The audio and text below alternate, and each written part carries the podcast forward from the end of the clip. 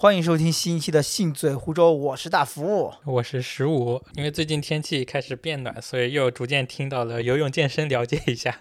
是天气变暖，你觉得不用再养膘了是吗？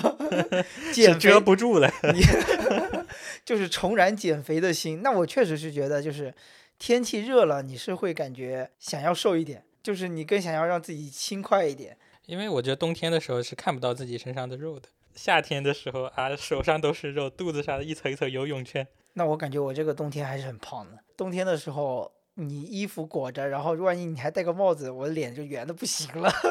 还有坐下来的时候那赘肉，我觉得啊，冬天我也不想胖。但是呢，夏天我感觉是更容易减肥，因为整个天气更热，然后你也感觉更容易出汗，你也更容易燃烧你的脂肪，是一个适合减肥的好时间。嗯，所以今天我们主题大概就是跟健身、锻炼和骑车相关的。所以今天我们要先来聊聊，大部分人一聊到减肥、健身这件事情，可能会想到的事情就是去健身房。嗯，我们就想来先分享一下我们两个人之前去过健身房的一个经历。当然，目前的所有的结果就是导向说我们放弃了，我们不会再目前是不想再去健身房了。所以先想先来聊一聊，我们具体是哎第一次是什么时候接触到这个健。健身房经历了什么样的一个过程？到最终是为什么放弃了健身房？就是说，在健身里面，无论是器械呀，还是说有氧，第一次去健身房这件事情，对很多人都是一个障碍。我回想起我小时候接触到健身房这件事情，还是比较怎么说呢？这个概念还是比较高大上的，还是比较新颖的。因为那时候我会觉得。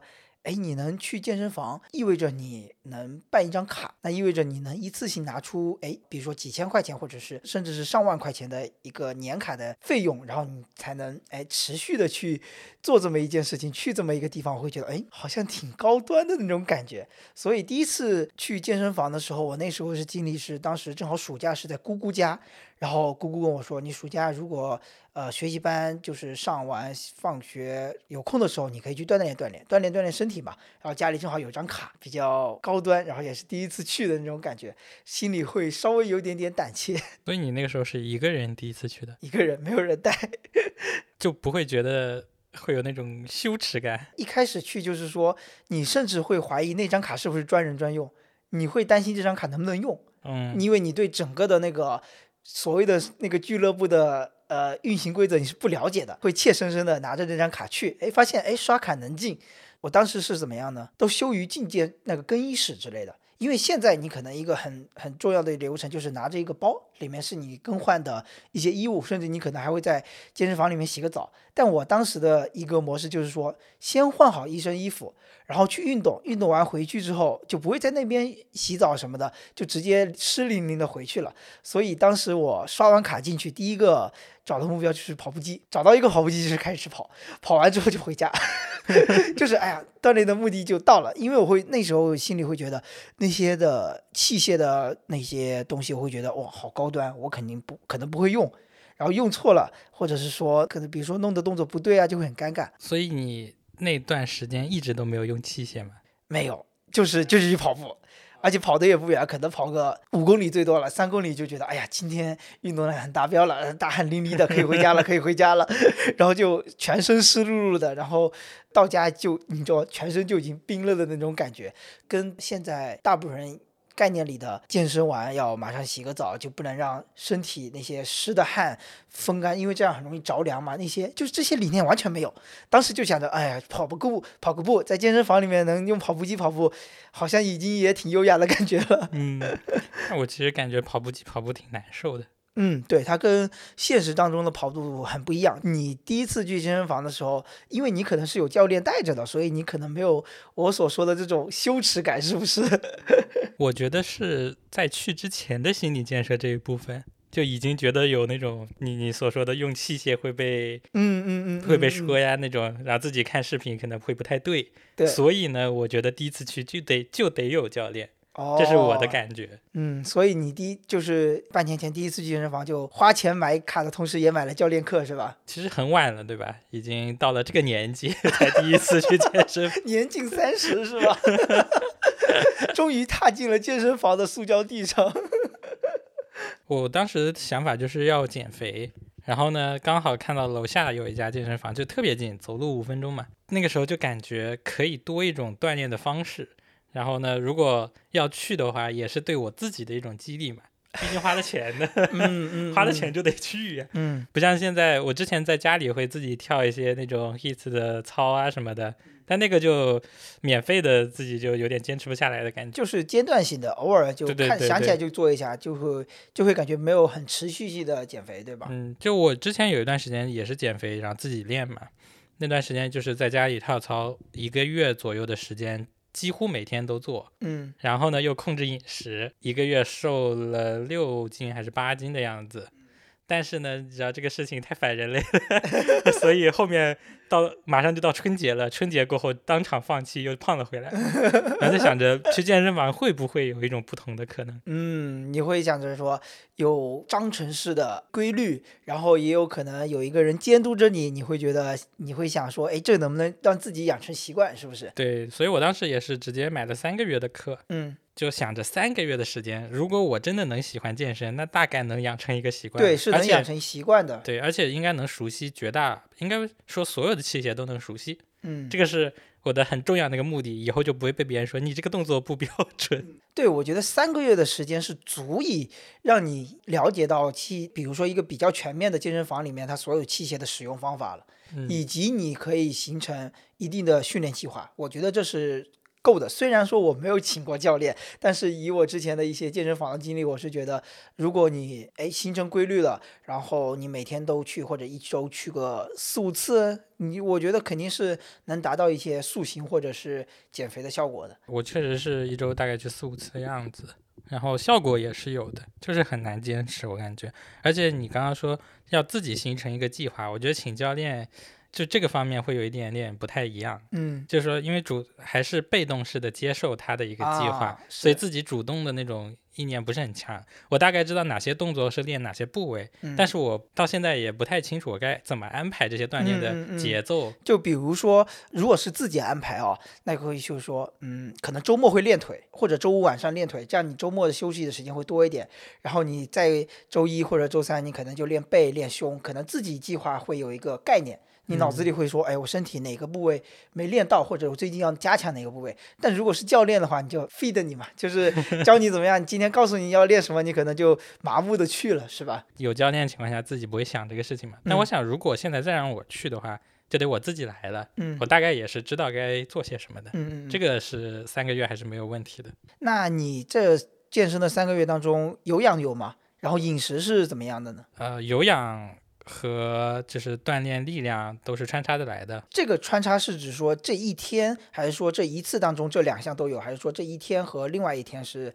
就比如说，如果做一些呃波比跳呀，嗯还有一些深蹲呀，这种比较累一点的、强度比较大一点的，而且我的教练给的休息间隔非常的短，所以会非常的累。嗯做这个之后，就会做一个简单的有氧，比如说是走路或者爬坡走，或者是跑得很慢的那种跑步，跑一下。然后如果是练力量，然后练完之后是不会再做什么波比跳这种东西的，嗯也是去走路或者跑步，嗯就，这样穿插的来嘛。那就是单次当中会两个部分都有。饮食方面这块的话，饮食方面也是教练给你的对建议吗？对他他是给建议，嗯但是有个问题呢，就是我做不到。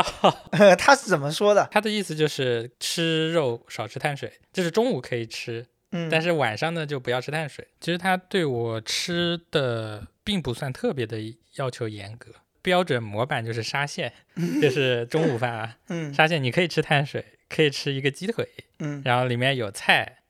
然后，但是不要吃那个豆干，为什么为什么不能吃那个豆干我也干？忘记了。反正他对植物蛋白好像有一些偏见，然后有鸡蛋啊什么的嘛，嗯嗯，啊，都是是这些都是可以吃的。嗯这是一个呃量差大差不多就可以参照那个沙县。嗯到了晚上就是吃肉啊、但是尽量少吃饭这种东西。他的意思就是，如果你能自己做是最好的。呃，我没有时间，所以就只能尽量看着吃。所以你后面比如说有没有非常坚持他这个饮食的规定呢？没有，我非常随意，所以我瘦得很慢。所以还是有吃外卖或者是我吃的很随意的，就一周一周四五次欺骗餐是吧？彻底欺骗自己。是吧？比如说我们聊到这个饮食啊，以及这个健身房，我们我觉得我头脑里一下就想到的是说那个目标。当你下定决心去健身房的时候，你的目标是什么？一般来说，你可能想象的那个图景是我的这个胸肌变大了，肩变宽了，就是那些肌肉都肌肉的线条都很明显，变成了一个怎么说魁梧的男人。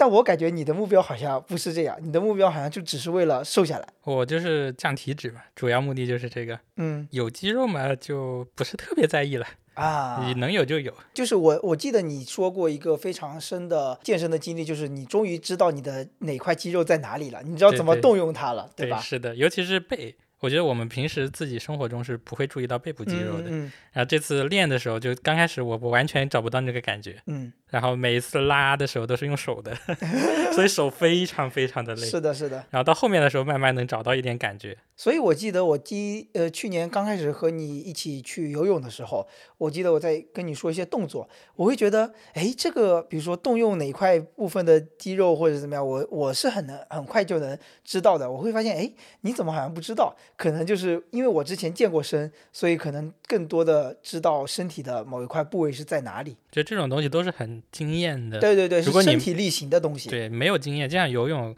只看那个视频什么的，你永远都不知道怎么发力。嗯嗯嗯，像我知道，就是视频里那个样子，我明明白白的刻在脑子里，但是你的身体是做不出来的，嗯，没有练过就是做不出来。对，要练，然后边练边想，再练再想。就是你脑海里想象的跟你身体做出来的其实不是一个东西。是的，是的。说到减肥这件事情，让我想到了就是我大学里去健身房，以及节食加跑步，阶段性的成功瘦下来的那个经历。我当时大学是大一下册到大三的时候，大概去了两年多的健身房，一直坚持。但大一的时候真的也是一个人去，懵懵懂懂的，啥都不懂。你知道为什么想去吗？嗯，当时我记得是高考毕业之后，我们一群朋友去了厦门玩，然后我看那个合照，我那合照里的人就是佝偻着背，然后肚子贼大，挺了出来，你知道下部还是海边，然后穿了一个比较什么贴身的背心那种感觉，然后你发现肚子贼大，我就想我要改变一下我的体态，我就很想要那种挺拔的身身姿，你知道吧？至少背是挺起来的那种感觉。不想在那个佝偻下去，我就感觉我的肩特别小，好像也没有什么别的办法，就先去健身看看吧。呃，因为学校的健身房确实还是比较便宜的，一年也就三百多块钱。去健身房看着偷学，偷学别人，因为当时也请不起教练啊，身边也没有那些一起去锻炼的同学。好像学校健身房里也是外国人比较多一点。哎，是是是是是，也会有这个。当时第一个印象是有一些大哥，就是那种当时你也肯定会叫他学长吧，你会发现他块头特别大，就有些是一米九几的，然后身材又是感觉他经常去参加健美比赛那种感觉，然后他经常会在健身房里发出那种声音。哦，就是 拿完一个特别做完一个特别大的重量就会发出那种声音，你知道吗？嗯我说，哦哟，这个人好像很厉害的样子，我是不是要离他远一点？而且我特别担心他来纠正我的动作，嗯，因为那个时候我就是不单单去跑步了，比起我之前说的那段经历，第一次健身房，我就是有目的性的去锻炼自己的肌肉了。第一个去练的器械就是哑铃，拿着哑铃做的第一个动作就是练肱二头肌，你知道吗？就是你印象里你唯一想到的一个动作就是美剧还是电视剧里面不是有很多那种嗯猛男一开始去健身房就拿着弓拿着哑铃在那练肱二头肌，盯着自己的那个肌肉，然后在那里上下摆动，对吧？而且练肱二头肌印象很深刻的一个动作就是，我们刚开始看电视里的都是把哑铃放在身体两侧，然后往身前举起来，但我后来知道它是要平举，然后在那里单独的练。肱二头肌肉，终于意识到健身这个或者说器材练习是单单练你的某一块肌肉，而不是像你目的是把它举起来，举起来的时候，你可能就会动用到身体到其他的其他部位的肌肉。哎，我明白了这个道理之后，就好像明白了这些哑铃、这些器材是什么样的作用。我就知道说，我当我用这个器材的时候，我是练哪一块部位，好像这个是一个健身房里练器材比较重要的一个基本道理。所以你就是从头到尾都是自学。这个有意思的来了，那个时候健身健了一段时间之后，我大学大二的时候选修了一门体育课，因为大家都报不上那个比较抢手的课门，就就一群人选了健美课。不是健美操，是健美课，这个就很好玩了。就一群大男人，几乎没有女生，嗯 然后跟着一个老师在那里练练器材，仰卧起坐，然后练引体向上，然后练举哑铃，然后就没有别的器材了。就没有了，器材也比较少，你知道吧？然后当时我们是，当时我们是环境建筑工程与环境学院嘛，我们是建筑，然后有一群哥们儿是土木，哎，我就跟这一群哥们儿认识了，我们就相约去健身房了，创建了一个微信小群，叫做“刚不刚”。几乎是每周大概有四五次，我们就会约起来，下课之后大概五六点，或者是说，呃，下午没课的时候，就会约起来去刚一下，就是去健身房。那个时候我们就会比较有规律性，或者是说比较有节奏性的互帮互助，练腿或者是练胸，你就有人帮你哎扶一把，就是到最后竭力的时候他会帮你一把，然后就形成了一个比较好的练习的氛围。然后你知道那时候男生也很喜欢。练完之后，你知道肌肉充血之后就喜欢在要拍镜个照对，在镜子面前合照。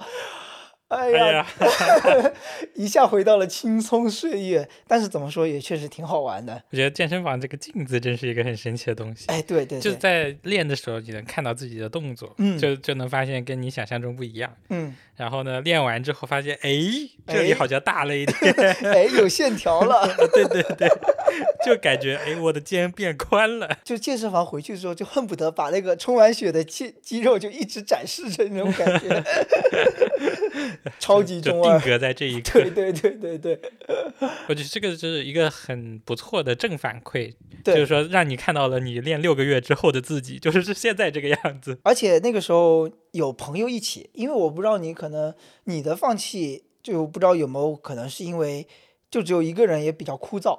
那那我那个时候我们是有互相督促，也有互相帮助、互相比较那种感觉。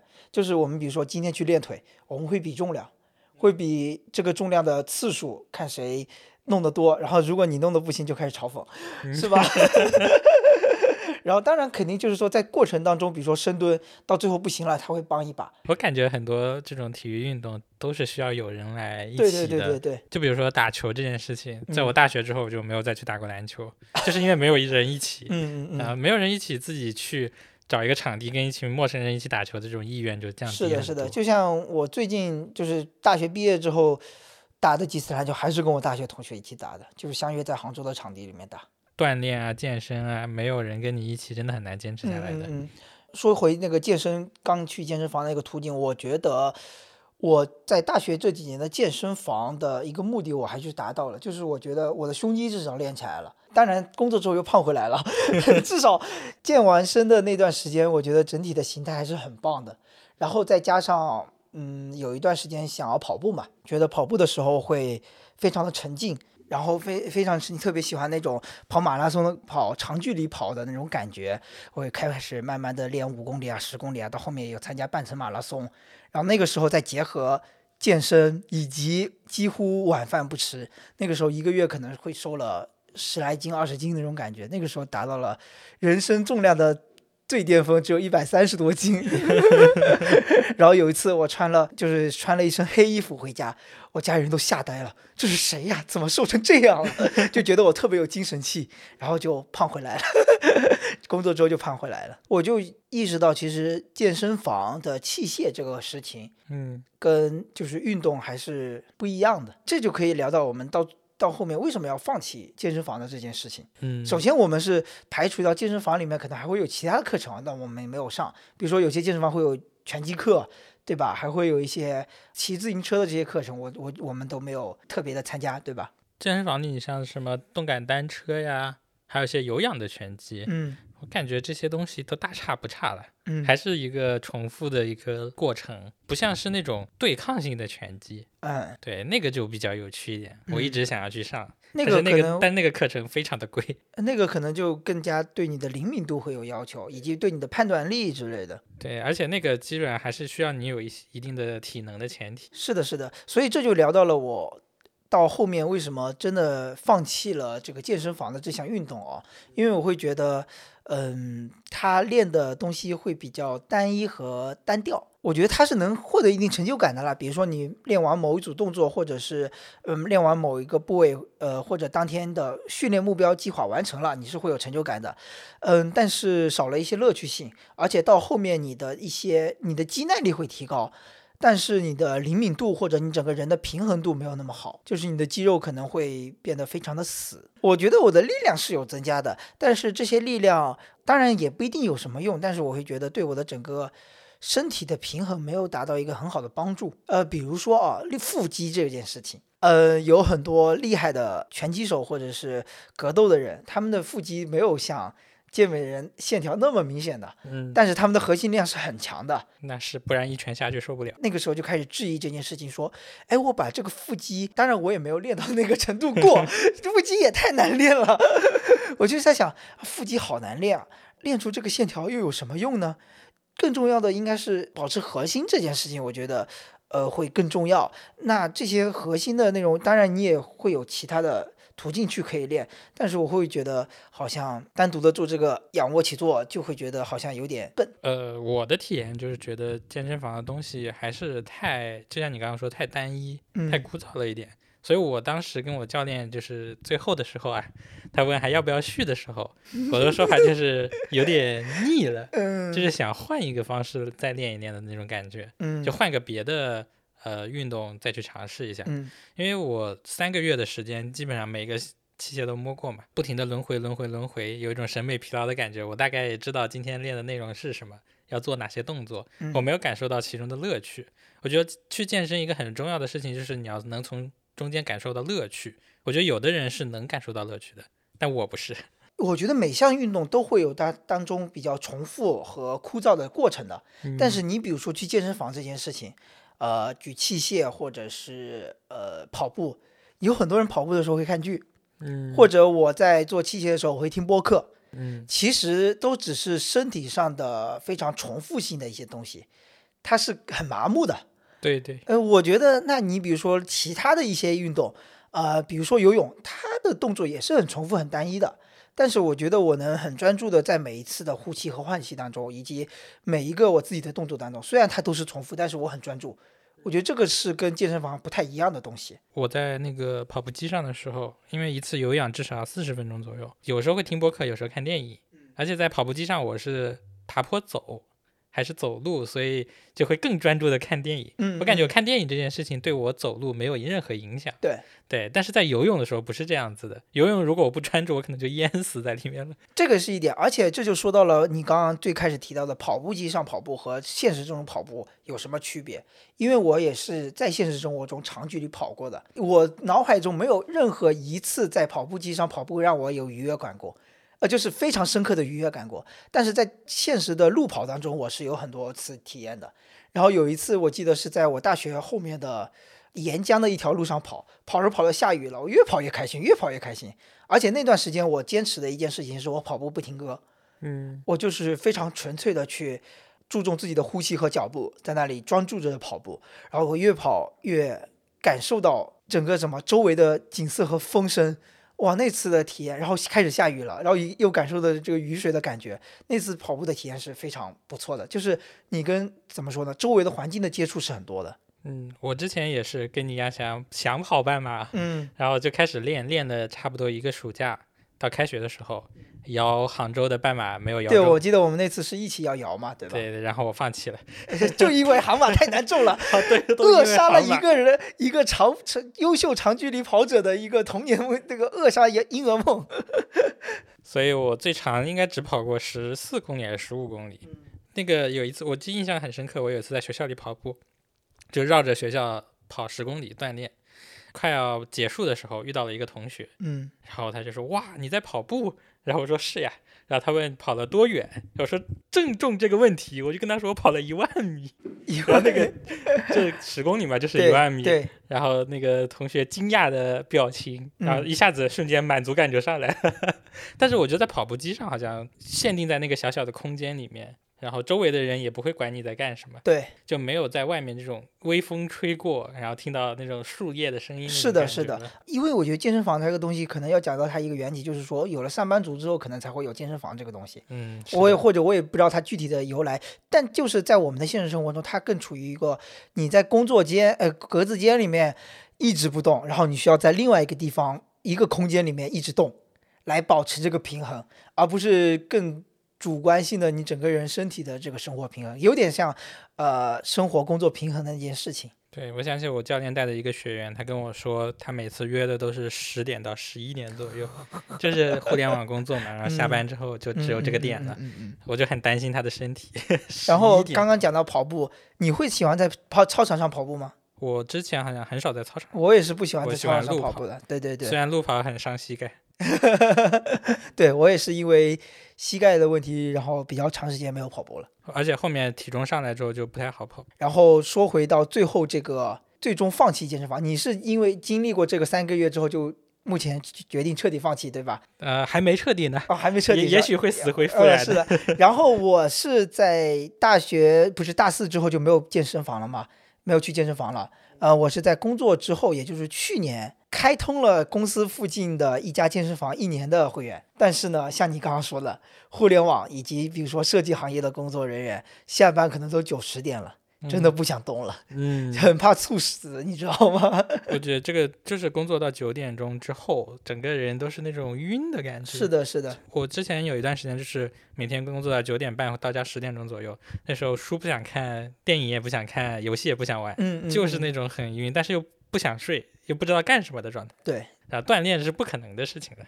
尤其是你要鼓起勇气去健身房那段路，就算它很近，你也需要做很大的心理建设。对，这个是最难的。每次跟教练约好之后，嗯，嗯那天晚上到家到去健身房，虽然我到健身房只用五分钟，嗯但是我每次都想跟教练说我不想去了。是啊，是啊。就比如说，我是开通了公司旁边那家很近的健身房的卡，我有时候可能会说，今天就穿着一身运动装去上班，只要下班间隙，然后我就去健身房。有时候健身房健完回去还要加班，你知道吗？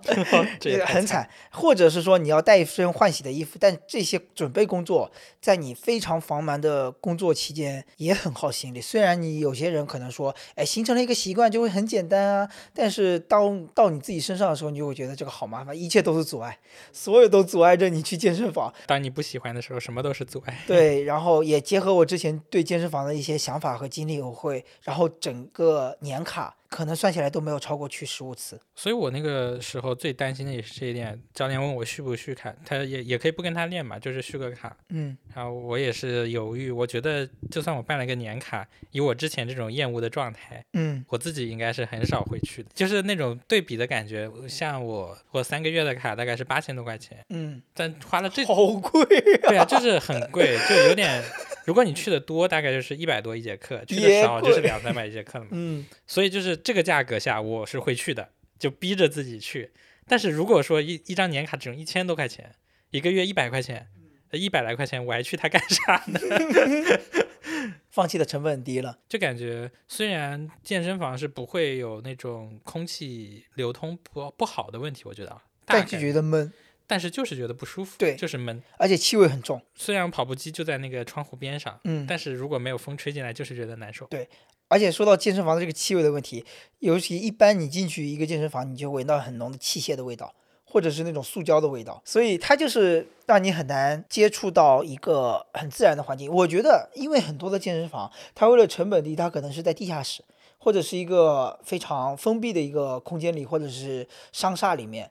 如果你有一个很好环境的健身房，我觉得是 OK 的，也会心情稍微还会愉悦一点。我有必要聊一个，今天我提到一个问题：如何来判定你对一件事情喜不喜欢？当你用到“坚持”的这件这个词语的时候，大部分来说是不太喜欢的，我觉得，对吧？对，然后他说的就是张小雨说的这件事情，就是说，如果把这件事情的最终结果呈现给你，已经直接给你，你还会去做这件事情吗？用这个事情来判断你对这件事情喜不喜欢，我觉得这个很明显的一个东西对比是打游戏。嗯，我不会说我在坚持打游戏，哎，对，对，除非是那种玩了五六个小时已经头晕脑胀的。就像你刚刚说，把结果给我，这场游戏赢了，但我嗯还是会开下一局。对你还是会玩这个游戏的过程。但是健身，如果你给我了那个身材，还我肯定不去什么呀？哎呀，我有那么多时间，我可以干很多别的事情啊！每天早上起来看镜子里那么好的身材，我可以很自信的去做任何其他的事情了，对吧？诶，所以你觉得会不会有人享受健身这个过程，还是说他们过程都是为了目的？至少我之前的经历以及我接触到的一些朋友，非常享受的过程还是在镜子这些面前的那个最后的结果的过程，那个样子。还有一个说法是，你在健身的过程中，你会有多巴胺的分泌，啊，啊，这个愉悦可能也是一部分，或者你啊最近心情比较差，你可能会去呃锻炼锻炼这样子。啊，我觉得愉悦是有的，就是在健身完之后，嗯健身完之后，当你感觉身身体已经没有力气了，嗯然后呢回来洗一个澡，躺在床上，那种感觉非常的棒。嗯，但其实这也是所有运动就是结束之后的一种快乐。对对对，这个就我觉得就可以聊到我们慢慢转到下一个话题，就是说不健身之后我们去干什么。我想用我游泳的一个引子，就比如说你刚刚说有没有乐趣，比如说我去学自学游泳这件事情，我觉得是有在动脑，自发的去学习一项技能，然后这项技能学会之后，我又有锻炼身体，我又能体会到一种沉浸在当中的乐趣，然后我又在学习到了一项技能，我觉得这是多方面的，这会让我感受非常不一样。会不会有一种可能，就是健身到达机械重复这个点太快了？有没有一种可能，就是呃，游泳也会到达那个点？啊，当你期，对，当你比较嗯厉害的时候，嗯那个时候你可能就不再是学习动作，要追求速度的时候，嗯也会觉得机械重复。有没有一种可能是健身它这个到这个点的时间太早？哎，有可能哎，这也是可能很多人一开始就会想要说去健身房，然后请个教练，因为他想要很快达到这个目的，对，健身确实能更快的达到瘦身的目的。瘦身或者塑形的一些目的。对，游泳就很慢。其他的就需要更长期的一些时间的介入和去了解它、深入它。但这种快速就付出的代价就是无趣。然后那食物你可以来聊聊，你不去健身房之后，那你这个减肥大计总归还是要继续下去的。你准备怎么样？你准备怎么来进行你的减肥大计？我觉得后面就是另一个 part，嗯这是一个另一个大块儿，就是我准备开始骑车。你也知道，年纪大了，体重又大，跑步这个事情已经不适合我自己了嘛。嗯然后游泳的话，之前也是你带着我来游，然后现在天气暖了，接下来可能还是可以去游泳的。所以我当时有一个想法，就是我买一辆自行车，我骑到那个我们经常游的游泳馆，大概是十公里左右，嗯，然后骑完之后呢，去游个泳，游完之后再骑回来，啊，铁人三项就缺个跑步了。你让我想起了我们的朋友能跑会道的主播小吴，是吧？他哦当时、他那个身材，哎，人家是保持身材，人家是玩铁三的，此处艾特他。当时我跟听众朋友们讲一下，当时是什么样？我们约好了，大概是十一二点到西湖文体中心游泳，然后小吴来了，他是干嘛来了呢？他是早上六点钟起床，先去骑了几十。多少几十公里的自行车，然后来到了游泳馆，继续开始拉练 他的游泳游泳项目，不像我们在游泳池里面玩玩打打闹闹，他是我们是在游泳池里泡着。对对对，他是很专心的在那里，呃，练他的游泳技能，因为他是每年都会有很多的比赛计划，他有点像半专业的那种业余选手。我这种就是玩票的。但是你的想法是跟他类似的，对吧？微微微微微铁三，因为讲真，十公里就是公里数这件事情。我们刚刚聊到跑步嘛，当你开始跑步之后，你会觉得三公里，因为我记得我在跑步的那个阶段当中，我会觉得五公里很近，我会觉得十公里是可达的，因为我跑步最多可能最快可能四十分钟就可以跑到，但是你长久不跑，你会觉得哦，十公里好远、你四十分钟能跑十公里啊？那时候最快的时候，哦，好快！我都是休闲跑的。但是到现在你说，哎呀，五公里打车打车打车，然后就说到你这个去文体中心是十公里的自行车，但我在我就在想，其实十公里对于自行车来说是非常近的。之前我觉得是会有点远，因为跟我以前的骑车经历有关。嗯嗯，就我以前小学的时候，那个时候练的那种车是很小的，类似于现在的折叠车，就是折叠车。有点像折叠车，但那时候还是不能折叠的。那个时候学的时候是那辆车，我还记得是一个月黑风高的夜晚，忘记是我姐还是我一个同学，嗯，然后我妈让我出去练车，你为什么要在晚上练车？我也不知道为什么，可能没有人，就不会撞到人。那更危险吗？那那那个时候在北京还是路灯什么的还是没问题的，而且那个嗯院子里都没有人，嗯那种大院吧。就出去练车的时候，我骑骑骑，后面坐着一个人，就帮我两只脚踩着两边，就像是现在那种小孩骑的辅助轮的作用，你一开始就带人了。好像是啊。是是是是，然后我就在那里骑，骑出去两步之后，后面后座那个人就起来了就走了，啊！对，然后我发现我我能自己骑，所以嗯就是天分，这么快吗？一晚上就练会了，都不用一晚上就直接蹬出去就会了。这么神奇？对啊，我觉得很神奇。我练了至少一礼拜。就是可能把那里会有点歪歪扭扭，但是可以骑，就感觉那时候就已经学会了。但一直没有机会骑车。那时候初中的时候住在老师家里，从那个家里到学校有一小段路，我们现在是那种走读嘛，那时候也没有住宿，嗯所以就买了一辆那种山地车，每天就是往返就是骑车。但那个时候吧，对车这个东西没什么概念的，县城里只有一家捷安特，嗯。但那个捷安特的车的价格都是属于买不起系列，嗯。所以就随便找了个店，我忘记是永久还是什么飞鸽，类似于这种那还算是品牌的啊，对，但是也便宜，只有一两百块钱那种哦，山地车，然后还是能变速的，挺帅的呀。那时候我跟你说，小学的时候，那骑辆山地车是帅的。就初中的时候，那时候就骑车往返，那段时间也不远吧，我感我我估计单程也就最多三公里了，不会嗯再多了。嗯，但那时候就学会了各种奇怪的技能，两只手放掉，啊，哎呀，耍帅，对吧？哎，反正这些奇奇怪怪的东西就那个时候学的。啊那时候上坡都不会用手去抓把的。啊，对啊，就是这么猛，嗯 上坡下坡都不抓的。说到这个双手放掉，想起了我的自卑经历。你知道为什么？吗？因为我当时第一辆车是一辆折叠车，嗯然后当时我不知道为什么那辆折叠车的龙头很松很松，然后它就导致它无法的无法就是双手放掉，因为双手放掉要保，其实它最主要一点是那个把手跟你的轮胎是很比较固定的，对，然后就有一定的速度，它就不会摇晃嘛。嗯，然后我那个龙头就特别松，我也不知道是我自己没拧紧，还是说折叠车都这样。我有一次尝试，发现不太对，扭来扭去，吓死我了。然后这个我觉得你，我现在这样回想起来，也导致后面我骑着那辆折叠自行车出了车祸，就很久没有骑车了。后来的时候，我在大学的时候也骑了一段车，因为你们的校园是长方对，我们有长长长条的非常狭长型的地图。所以就是从教学楼到宿舍有好长一段距离，嗯那辆汽车。但是我那辆车后来被偷了，你这样说，我想起来，我大学里也买过自行车，嗯买了一辆死飞，哦，你这跨度有点大。就都买的是那种就奇奇怪怪的哎，我的车都是山地车。到刚到大学，就我们的主办就带着我们去买车了啊。啊，因为我们学校比较长嘛，他他能收回扣是吧？那他应该没有，就是因为他的经验啊，嗯告诉我们我们需要一辆车。嗯不过后来的时候发现他们都是骑电瓶车的，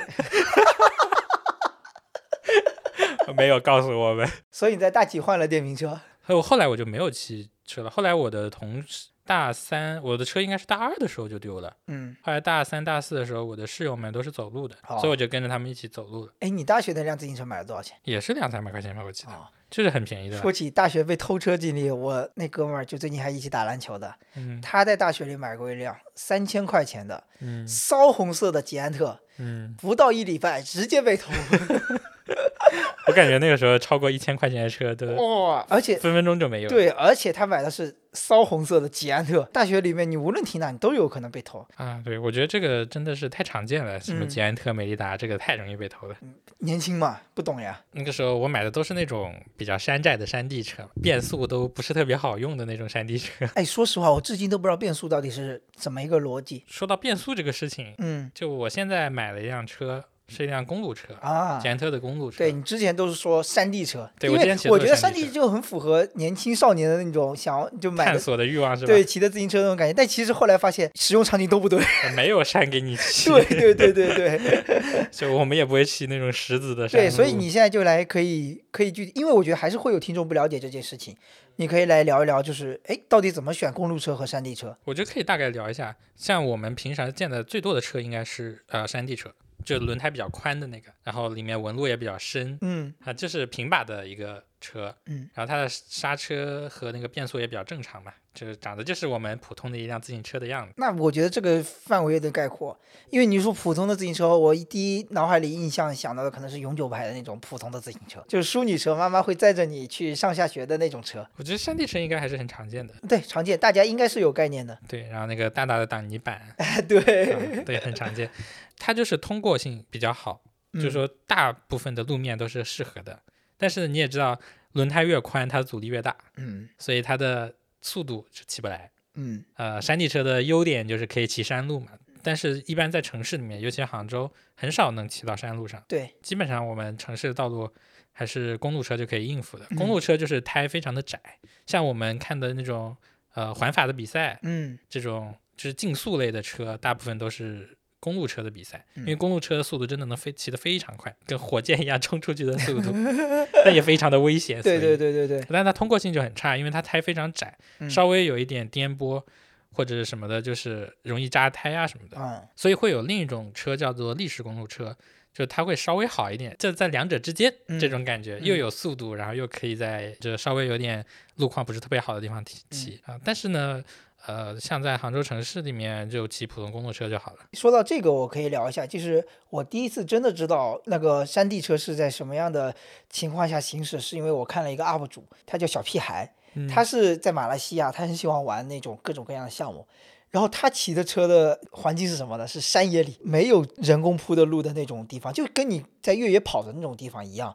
然后他是要戴着安全帽，然后他几乎就全程没有坐的那种感觉，他几乎就是全程是站在那个自行车上，越过各种各样的坡和坑，然后也很容易摔，速度也是非常快，有很多的急转弯。我就觉得哦，原来那才是山地车该有的模样。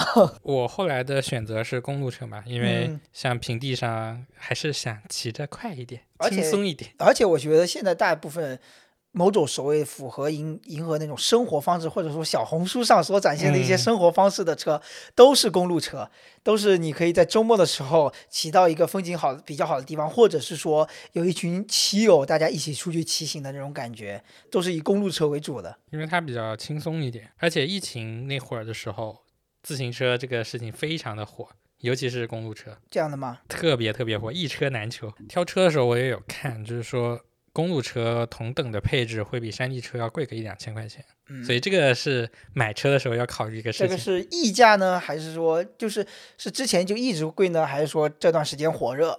这它就是一直贵，哦，火热的就是事情，并不是影响的它的那个定价，嗯，定价其实基本上变化不是特别大。哦，除了有某一些车热门款它涨嗯价了，嗯然后影响的主要是二手车市场。嗯就我之前看的时候，因为一直等不到车，所以那时候想要买二手车，发现它那个倒挂特别严重，就是二手车的价格是超过原车的原价的。哦你可以想象这个市场有多火。嗯，大家都想着贴近大自然，想要去呼吸一下真正的新鲜空气。因为那时候出行确实也比较麻烦，然后你各嗯种锻炼方式，像健身房也疫情那会儿也很危险。对，而且也涉及到一个事情，就是公共交通，一些公共交通可能受限了，你会觉得有风险啊，可能你就会选择自己骑自行车之类的。如果要亲，是你说亲近自然，就是骑车是一个很好的方式。对对对，因为骑车跟跑步很像，你能感受到周围的风啊、声音啊什么是的，是的。对，跟摩托车还不一样，还是在锻炼自己，不是在烧油。百公里耗一个馒头。你说到那个摩托车，我就想到一个场景，就是大腹便便的那种哈雷大叔坐在那种长途的哈雷摩托车上，然后很彪很飒的那种样子。说回买车，整体的买车的过程是什么样的？嗯，因为你说当时买车比较难买嘛。很艰辛。我跟你说，我想买自行车、想骑车，应该很久了。嗯去健身房锻炼一两个月，估计是去年的时候就已经想要买辆自行车骑了，但一直拖拖拖拖，拖到后来，我有一次去了捷安特的翡翠城的店，老板估计是个类似于北京人，所以他说话就比较的不委婉，直接 对，就很直率。直白。对、嗯我就跟他说我的心理预期的价位，然后和想要公路车，嗯，然后他的意思就是别等了，没有的。哎，那你具体说一下，你是跟他说的是多少价钱？因为我觉得有很多朋友对这个价钱也是很不明朗。因为昨天我还跟我一同事聊，他说他也想买辆自行车，我说你预算大概多少？他说一两千大不差不多就够了吧，我不要买太好的。我说公路车你可能一万才入门的。那也没那么夸张的，就是一嗯两千，你是能买到入门的公路车，但是不是不是特别好。原来有一个选择是买迪卡侬的车，但迪卡侬的车后来涨价了，也涨到两千多了，他最近他一直所有东西都在涨价。暗戳戳的在那对里涨价对对对对对，我很不喜欢他。就两千多，呃，只能说是买公路车的一个底线。你当时跟老板说的是多少钱？我跟当时跟他说，应该也就三四千块钱，嗯，老板说别等了，你这等穷小子等不到。嗯骑什么公路车？对他。跟我说，我当时还问了有没有现货，他说现货啊就在那边，你自己看一眼。嗯，然后我就看了一眼，上面三万、四万，这就是有货的都是一万以上的。它是有什么魔法吗？最后我买的车是六千多，有溢价吗？没有，就是原价。哦，原价，因为我在店里买的嘛，所以是原价。主要的是看车架，就车架你要铝合金的还是碳纤维的、啊？嗯这个就是一个分水岭了。嗯，像我六千多的车，买个铝合金的车架还是不错的。像碳纤维的，你可能只能买国产的一些车了。嗯，然后如果你想买捷安特，那入门的碳价的车就是一万多。入门，对，入门，入门你就不要想着，就是你入门再往上到中端或者竞赛级那种，就是四五万、五六万都能往上走的。这两者之间的区别，我所知道的就是碳纤维会轻，但是铝合金应该也是有它的优点的呀。碳有的时候容易断嘛。啊，不需要那么精心的保养。嗯，但他们的终终极，比如说你同样一个骑者的水平，他们速度会差很多吗？我这个水平就没什么差别就呀。你还没，当然我知道你是不会还没聊到那水平的，就是吧？就是说轻这方面也不会差距特别的大。嗯嗯啊、就有个说法嘛，你在什么车呀、车架呀、前叉呀，什么省个一百克、两百克的，然后装个驮包，一嗯，下子头包是什么他？就在车上装个包、装个水，一下子把重量加回去了，没什么意义。是啊是啊，又不是说，我觉得他我们又不是参加那种极度的竞赛之类的。对啊，像我们其实安全还得装灯啊、装码表、是是是看速度，这些东西一加，你那个碳纤维的几千块、几万块，是吧？嗯，所以碳这个事情还是量力而行吧。嗯，虽然我感觉我我我就是感觉我这辆车已经很不错了，啊 六千块钱很不错了。啊，你的购买的途径是什么？就是去店里面。后来我问了那家店嘛，翡翠城那家店的老板，他说预定的话，现在也是不能预定了。去年的时候去问的时候，因为太火了，嗯我就当时想着，就今年再说吧，就拖一拖。然后拖到今年的时候，我的那个健身的年卡不是要到期，呃，健嗯健身的三个月的卡要到期了。嗯，然后八月问我怎么办，然后说我说我要去骑车。然后八月就跟我吐槽车还没买呢，然后就在他的，因为我是拖延症非常强的人，然后在他的催促之下，那天出去吃饭的时候，我去了西西店，然后西西店老板就比较的正常。比较友好一点。就那时候看到他的时候，他在修车。后来我也加了他微信嘛，就能看到他就是也是一个骑车的人。像嗯今天我刚看到他骑了一百公里，嗯分享了一条路线，他说人少而且景还不错。那个时候去西西店，那个老板跟我说可以预定，但是呢，他们现在大概是两周到一辆车，一辆车尺码和颜色不一定。哦，然后我就跟他说我想要黑色的车，然后跟我尺码比较相近的，然后他就说那就回去等吧。我当时是准备好等上一个月到两个月，估计是至少，没想到大概三个星期左右就到了，哦，嗯，所以我就直接去买了。我觉得你的这个购买过程还是比较传统消费者的，因为嗯据我所知，就是有些人玩自行车就自己己组装，他也也可能也是新手哦，也是第一次，但是他有认识的人，他有认识的人很厉害，很厉害的人会帮他根据他的身高、体态或者他的需求来组装一些。这个就是要做一些什么 fitting 这种东西，就是跟你根据你自己的身高什么来确定车架的大小，然后根据你的预算，你要买什么样的夹气，呃是刹车啊，是碟刹还是是的，是的，圈刹，这种东西讲究非常的多。然后当时我想的就是简单粗暴，直接先上手。是就我觉得做一个锻炼最重要的，不是说要一定要组装是一个很好东西，而是先开始。嗯那像健身，像我之前做了那么久的心理建设才去的，嗯，然后三个月之后觉得可以放弃了。你想的越久也没有用，就开始就知道适不适合你了嘛。而且比如说你说的那些 fitting，可能那些都是比较老手的人、才嗯知道自己需要修缮哪里。嗯或者说他有了一定的骑行姿势之后，再去做那些 fitting，然后那个人才能看出来你的哪些地方可以改进。就像跑步这件事情一样，其实跑步的什么跑鞋啊、跑的衣服呀，也是有讲究的。嗯，但是你还没到那个水平的话，先来一套迪卡侬就行了。，对鞋对你的影响其实并没有那么大。嗯，就像那个骑车，其实也是一样的。你的水平、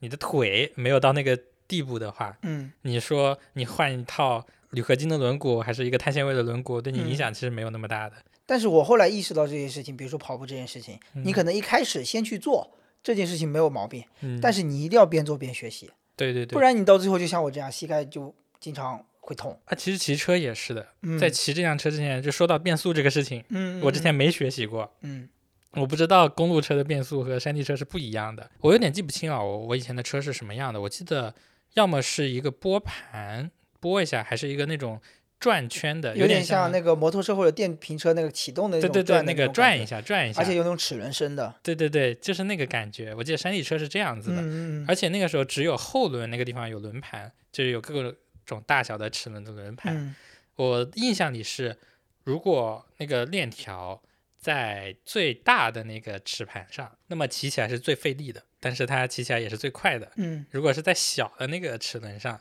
那你就是比较适合爬坡嘛。嗯所以我把这个经验搬到了公路车上。我第一次出去骑的时候，公路车是有两个的，前面一个牙盘，后面一个飞轮，前面也是一个齿轮，然后有我买的是二乘十，就前面是两个档，后面是十个档的那种。前面就是跟我印象里是一样的，如果链条在那个大的盘子上，嗯那就是骑起来更累的。所以我后面那个飞轮我也是这么想的，我就把它调到最大，就前大后大。嗯，后来我发现怎么就吃不上劲儿呢？所以它是两个是分开调节的。对对对，是分开调节的，啊就感觉那么骑就跟共享单车一样。共享单车你骑快了之后就感觉在空转了嘛，嗯我就感觉骑快了就跟空转一样。后来的时候我遇到两个小朋友，那个小朋友看到我戴着头盔，然后他嗯就是、他们骑的特别快，然后我也疯狂的骑，我发现追不上。然后他他们骑的是那种山地车，我就想不对呀，不应该呀，我都已经调到最快怀疑，自己了。怎么这么慢呢？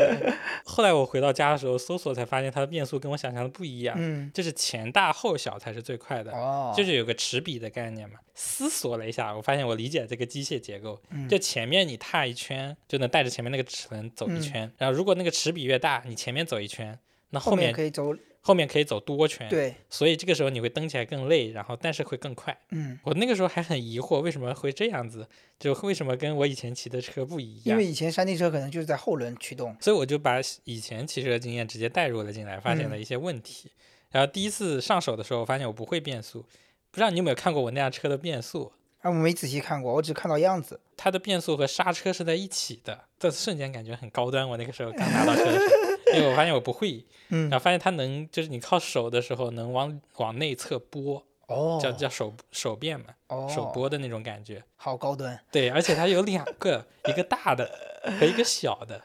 然后我在这奇怪大的和小的有什么区别？后来才发现挪大的的时候，它会往大的齿轮上走，嗯然后你去变那个小的，它会往那个小的这边往下移。好复杂的感觉。啊，对，我觉得很神奇，因为之前完全没有接触过，嗯，就这手边的东西，所以公路车对于我来说就是全新的体验。嗯，那你会不会看很多书或者看很多视频？对我那个时候第一次骑完，我之前没看，嗯发现我不会，这怎么变速我是看了的，嗯然后我直接上去骑了。上去骑了之后，发现一个很严重的问题，它卡裆。公路车因为它那个姿势的问题，它的那个坐垫要调的比较高，嗯，就是怎么调这个高度也是有讲究的。对啊，还有一些骑姿一些问题。主要还是这个高度，因为如果这个高度不对，你的姿势会不对，你的嗯膝盖会疼的。嗯这个东西也得学。我第一次没学，后来那个座椅调的我就很难受，太高了嘛，也就够不到；太嗯低的话，你姿势会难受嘛。对，然后我第一次骑的时候就是有点高，上车还是能上一下的，但怎么下车？必须得找个马路牙子，没个花坛我下不了车。我在那时候下车每次都硌得我屁股疼，因为不知道怎么下车，就得想就跟以前骑车经验一样，想要脚点地。嗯，然后，所以我那那个时候都是想着脚尽量去够地面，好狼狈。超疼啊！然后下车的时候就我去那个店里面拿到车试车的时候，八月就说就很担心我摔，嗯因为我不知道怎么下车，就感觉一直如果那个车速度没有到零，就感嗯觉我要跟着车一起冲出去。对啊，很危险。对，挺危险的，其实，尤其是城市里面有很多红绿灯，嗯，然后下红灯的时候，你得学会先把屁股从坐垫上挪下来，然后站着那种姿势一样的。只能这样吗？除非你腿够长。嗯、如果你的腿能够到地，说明你的座椅不够高；嗯除非你的车架小，车架小就说明这个车架不适合你。哦，所以它的一个整体的规律就是，你是所有行进的过程中，其实你就是不能正常落坐着落地的，嗯，我也不知道腿特别长行不行，应该是不太行。应该不太行。嗯、，对，反正就会卡到裆，啊哈哈，小小的我都痛。反正第一次骑完我屁股超超级痛，嗯痛了一天。说到你这个卡裆，我就想到了你的鞋是什么鞋，因为我知道就是骑自行车，你不单单是自行车的事儿，你还有锁鞋的事儿，你还有头盔的事儿，你还有手套，你还有骑行服的事儿，你可能还有水壶的事儿，还有码表的事儿。我当时没有想到配件有这么多，后来我买完车之后，那个老板通知我可以提车了，我就想着买点配件，啊，嗯，购物车一加，然后算一下总价两千多。头盔想想要买个好一点的吧，啊，这个保命。保命用的嘛。嗯然后想想太贵的也买不起，就买了个四百多块钱的，嗯就是比我的电动车头盔都要贵很多。然后码表这些东西，因为我是一个新手，所以嗯我也不知道我能骑多快，然后我的频率大概是什么样子，这些东西其实是需要有一个机器帮我来记录的，所以我觉得码表是不能省，你加起来一共就要六百多块钱。嗯，然后你说锁鞋，这个是很重要的一点。嗯，我没有，因为我觉得我不会。可能你以后会了还可以再分享一下，因为我对这个还是蛮疑惑的，不知道它是怎么样的操作原理。我是个小白，第一次骑车，如果上了这种容易就是摔的东西，对，不太安全。它好像就是说在高速情况下你更难，对对对很快就下车。就你的脚不会脱落嘛？对这样你骑的踏频如果非常快的情况下，脚容易滑出去。它让我想到那种健身房里面那种那个动感单车，你知道吧？它有个嗯鞋套，呃那个哦套子一样的，那个划船机上也有。对，类似于这种。然后如果你跟着教练做动感单车的时候，速度特别快，突然你没力气了，你脱不下来，那你有可能有一只脚脱下来，有一只脚没脱下来，可能你的脚就会很重的被那个踏板给撞到。其实那个如果在高速的情况下，你的鞋就是脚如果离开踏板是很危险的，嗯，所以就会有锁鞋这个需求，哦，就把你的脚锁的锁在那个踏板上。然后摔也一起摔死，一呃，起。摔也摔也解不下来是吗？而且且那个你是不能穿着锁鞋走路的嘛，对吧？啊，对，它前面是有那种类似于钉子啊或者那种结构的，是，是对，就走起来会有那种咔嗒咔嗒声音，跟那个嗯啊、足球鞋一样那种感觉，啊就会有声音的。嗯而且那个踏板也得换，换那种能锁住的踏板。所以我刚刚就想到说，你在等红灯的时候，如果你是锁鞋，一切都会很尴尬。啊，锁鞋有可能会平地摔的，就零速摔，因为如果没有脱下来的话，是啊是啊，我我就觉得，嗯、这个场景就很怪。还要买一些保命的东西，车灯这个东西哦我是之前是没有想到会用电子的这种，因为我记得我们印象里小时候那种骑的车都是反后面的光的，嗯嗯就后面装一个红色的那个东西，然后它会反光，后面的人能看到嘛。嗯，那现在那个尾灯啊，都是电子的，能亮的，一闪一闪的，或者是哦常亮的，而且亮度非常的高。在那个淘宝评价里面看到各种人说，就是我装上那个灯之后，会被后面的人疯狂滴滴。主要是因为现在人夜骑多，也是因为上班时间，这白天没时间嘛，然后就只有晚上的一段时间去夜骑，所以这个是挺重要的。因为我是有感觉到，就是如果在黑夜当中你没有一些反光的东西或者发亮的东西，很危险。你的自行车又瘦，体型很瘦，对吧？然后你在机动车道上面，万一没有分得很清楚的话，就很容易出事故。然后前灯他们的设计都是非常亮的那种。我记得第一次拿到手那个尾灯，在就是车库是比较暗嘛，然后第一次把它打开的时候，感觉我眼睛要瞎了，它太亮了。然后还有一些小东西，像那种车上的包啊、轮胎、就内胎。虽啊然我现在也不会不知道怎么拆胎，是啥，就是损耗度比较高吗？不是，就是如果胎被扎了，一般情况下就是如果离家不远的话，就找那个骑行 APP 货拉拉就好了，哦，还有这一招。找货拉拉把你带回家或者带到修车点。然后如果不行的话，你如果有这个能力啊，就自己换那你还要车上随身带一个内胎啊？啊。对我现在车上很大吗？很很小啊，就是内胎叠一叠就很小的一个软软的那个那个内胎，会有的人会带打气筒，我买了个那种，就那种一小罐的 要带的东西好多。那种那种那种气瓶嗯，啊，一次性的，就是插进去，呲，它直接把气充满，然后那个气啊瓶就没用了。我记得好像是小米有出一个自动打气的什么之类的。那那那些太重了，骑行你就得考虑重量。虽然我车上已经很多乱七八糟的东西，是啊，我感觉已经很多呀。然后还得戴手套啊什么的。嗯，然后骑行裤有买吗？啊，我买了一条，然后买了之后发现我好胖。我以前买过跑步的时候买过一条压缩裤，嗯呃，它会非常的紧，然后嗯给你的那个肌肉一点力量嘛。嗯，但那个时候胖了之后就再也穿不上了。然后有一次我穿上的时候，听到那个压缩裤咔 咔一声，然后就不敢动它了。嗯，然后那个骑行裤其实也有点像，它也有点压缩功能。哎，骑行裤和骑行衣的作用是减少阻力吗？呃，还有另一点就是那个公路车的坐垫是一个很窄的，哦，它里面有坐垫，有有加的垫。对裤子裤子上有坐垫。嗯我后来在想，为什么这么设计？为什么不放个坐垫呢？嗯再想想还是为了轻，嗯嗯，应该是为了轻，因为那个整辆车都是为了轻来服务的。嗯所以我第一次拿到那个车的时候也是很震惊的，跟我以前骑的车完全不一样。我觉得我以前骑的车两只手都很很难把它搬得动，嗯，就会比较累。但是真的公路车一只手拿起来毫不费力。因为这个就让我想到一个场景，就是电视剧里也好，或者是一些生活博主也好，他们就会提着自己的自行车，然后放回家里挂到墙上，嗯，对对对那种场景，对吧？之前有一段时间就是地下车库在那个刷漆的时候，嗯，我就把车拿到了楼上，然后每次骑的时候把它搬下去，对对对，其实很轻松。然后有一个很尴尬的事情让我想起来，嗯。我在那个店里面的时候，因为公路车没有挡泥板，嗯也没有那个脚撑，然后那个时候我就问老板。能不能装一个脚撑呀？然后老板看了我一眼，之后跟我说，一般情况下呢，就是大家的车都是不装脚撑的，就直接甩地上的，对，但是这个老板高情商的发言就是，如果你用着用着后面用着觉得呢不舒服不方便的，那你再来找我也是没有问题的。这老板还是会做生意的，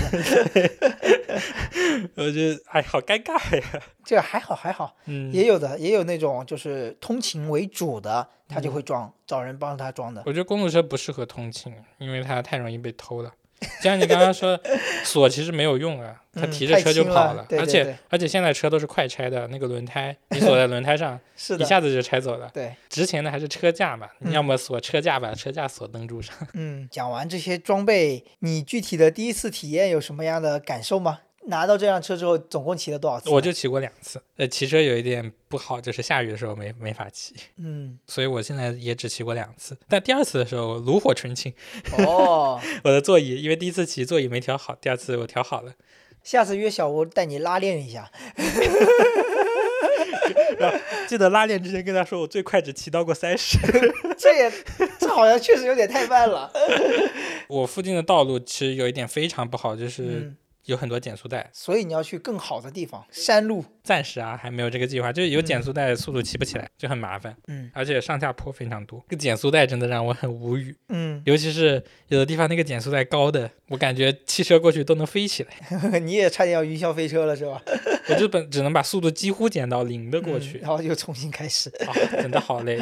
骑车的时候就会有一个很明显的感觉，在我以前初高中的时候，我会觉得把那个档位调到最高，就最费力的那个，嗯然后从那个速度起步，就会有一种成就感，呜呜呜，也不是就。非常的累，嗯但是感觉我在发力，嗯就感觉我的腿在得到锻炼。嗯，但后来呢，我也是现在学才发现的，这样子会非常的伤膝盖。哦，所以你在骑的时候得非常的注意变速这个事情，在你快要停下来的时候，要把档位降低，这样你起步的时候会更轻松。嗯然后速度骑快了再把它变回去。像我以前那样山地车的变速很差嘛，呃，经常变不准或者卡在中间，嗯，所以我基本上不怎么用它，都是把它弄到最难骑的那个啊档位上骑。主要是年轻的时候不知道膝盖的珍贵。然后现在骑车就是那个变速真的是一直在在调整，一直啊在调整。其实这也是怎么说呢？一种锻炼你反应能力的。我觉得，所以说骑自行车它是一项一项运动，因为它不单单是说你就机械在那骑，对吧？嗯，它要判断你周边的路况，以及你目前的状况，以及或者是你如果如果是比赛，你分配的体力是什么样的，就有嗯更多知识性上的东西在那里考验着你，你却要去学习和运用，这个是他用脑的地方。我觉得这个是运动的比较根本的地方。而且对踏频也是有讲究的，不像是我以前就是觉得踩，使劲踩。对对对，踩踩的越快越厉害，对对对对对，不一样了。或者是踩的越慢越不伤膝盖。嗯，这个其实不是的，就是你的踏频要在一个区间内，对膝盖是最好的。嗯这样就是可能在八十到一百左右，就是你一分钟踩的那个脚踏的次数，嗯不是越慢越好，也不是越快越好。嗯，骑之前不会学到的东西，对，然后到现在都得开始学习而，且我觉得要学要蛮多的。嗯，讲究很多。骑车还有点不太好，它的危险性比较高。嗯相比较其他运动，像健身的时候，一般情况下不太会遇到危险，除非你一个人练。游泳池里也很难淹死。对，因为有救生员，除非你不生不息。对，所以我觉得你这个骑行，呃，适当的时候可能还是要加一些骑友团，或或者让认识的人带带你，这样有一群人一起骑，会觉嗯得更有帮助。哎，我觉得这个时候有点那种社恐或者羞耻的属性又来了，就觉得跟着别人一起骑会不会那我觉得有一点到时候得看人，找个好说话或者性格好一点的，他可能可以带带你，这种嗯感觉会我感觉这。个这个就跟健身有点像，嗯在你第一次去之前就会有一种恐惧感，嗯嗯嗯。然后因为觉得可能你动作不标准，你的力量不够，可能会被别人但其实很多，我觉得你比如说我们成年之后，很多运动它都是一项社交活动，看鸟也是各种各样的社交，认识很多新朋友。其实你就要打破这个禁锢，你会自然而然认识很多朋友。咱也不是说要去当社牛，但有时候就是会通过一些东西认识到很好的朋友。像我之前也会关注一个 UP 主，他就是骑行，然后去周边的城市去吃好吃的。他也在杭州嘛，嗯然后就去各种旅行啊吃啊，我觉得挺羡慕这个状态的。刚刚不是说到安全这个问题吗？对，是想到最近一个挺奇葩的事情，就我看到一个视频，这视频的人都在龙井推着车，嗯然后说为什么呢？因为龙井其实有个规定，就是在上面不能骑车，就是自行车是要推行的。但是呢，没有人管的嘛，平时也。嗯，对啊，然后后来好像被忘记什么网红什么的给曝光什么的，然后被管了是吧？对，不也不是被管，就是怕被他曝光，这是一个调侃吧，可能算是、嗯。那个视频也是个调侃，因为龙井那块儿的坡度比较大，然后骑自行车的人也速度很快，嗯，而且很多，就是那个地方是算个圣地了，是是是。嗯，所以其实很危险，我还得多练练，才骑过两次，大言不惭，但我觉得更重要的是，你能骑去一些平时你可能开车会经过，但你不会注意欣赏，然后你走路又走不到的地方，嗯，这才是它的体重要性嘛，它才意义所在嘛。嗯，我已经想了很久骑车去买肉夹馍了，嗯，是呀，这个距离你就是骑车去嫌麻烦，停车不好停，走路去又太远，打车又贵，哎，自行车好像可以。对，像我之前没骑过的时候，我感觉因为以前骑山地车，我感觉骑十公里是一个很遥远的事情。啊后，来我发现 骑，我第一次骑是骑了七点几公里，八公里左右，嗯，感觉没有费力，就很轻松。哦，就是我在想说，你有没有一种感觉，无论是你骑自行车还是跑步，当你知道这个目的地在哪的时候，你骑的不费，你就会觉得整个过程没有那么累。嗯，对，是的。像我以前刚开始练那个跑步，嗯不是准备半马，第一次跑两公里，特别的累。嗯后来呢，就是比较熟悉了之后，慢慢的增加，让你路也熟悉了，身体也变强，嗯然后后面五公里开始不累，然后七公里不累，到后面你在你熟悉的路上面，嗯，就越熟悉，就感觉目的越强，就越不累。嗯走路其实也是，有时候觉得出发去一个目的地会比较累一点，对，回程就很轻松。而且就比如说，我不用熟悉，就是这同一条路线，比如说我跑的第一次路线，某一条新路线，我会觉得，比如说我要是要折返算起来，呃，可能十公里这样子，第一个到那个五公里的时候，到那个点的时候，我会觉得好累好远远。第二次我知道那个东西在哪儿，我就觉得整个过程就就游刃有余了，就会不会心里那么担心或者是未知感。所以我就感觉很多事情都是可以这么理解，就是说，你想象自己已经在那个最终的目的的那个状态，就是你知道终点在哪，终点是什么样的了，你的走起来就不会那么的累。我感觉很多东西都会是这样。你说平时生活中的状态也是，如果有一个人能带领你，就是差不多这个者说。告诉你终点的状态是什么样的图景，你大概知道了。我觉得就是说你脑子更适应，比如说最终所谓的你那个成功的那个状态是什么样的，我觉得你更容易达到那个状态。就像你已经知道那个终点在那了，你是不是更容易达到它？就会不会觉得那么遥不可及？这是最近习得的一个道理。我觉得无论是骑车和跑步，好像都会都会有这么一个点。尤其是跑步，因为现在我觉得判断不出来，你你自己也判断不出来自己对骑行这件事情到底是不是喜欢，会不会坚持下去，所以后续可以一直跟进，看你这个最后的结果到底，也不说最后的结果，看你是不是真的会爱上这项运动。我觉得这个其实跟那个健身不太一样的，就是这辆车是属于我的，就算我后面没有那么，就比如说不喜欢，没有那么频繁的去骑它，那你也可以给我骑，我们俩身高差不呃多。就算没有那么喜欢这项运动，也还是可以继续骑下去的。哦，不像是健身房的器材，我不开卡我就不能去练了，嗯嗯嗯，对吧？嗯嗯嗯，而且我最近骑起来感觉，我觉得还是很棒的。果然还是破风的感觉比较好。唯一担心的点可能是我的膝盖。要以更正确的方式。现在这也是努力学习理论知识，对，争取以更正确的方式延长我的运动生涯。对对，那就敬请期待喽。嗯，希望大家能够健康生活，然后找到自己喜欢的锻炼方式，坚持下去。对，啊，不能说坚持下去，找到自己喜爱的健锻炼方式，一直玩下去。对，一直快乐的玩下去。对，然后这期节目就到这里了，我们下期再会，拜拜。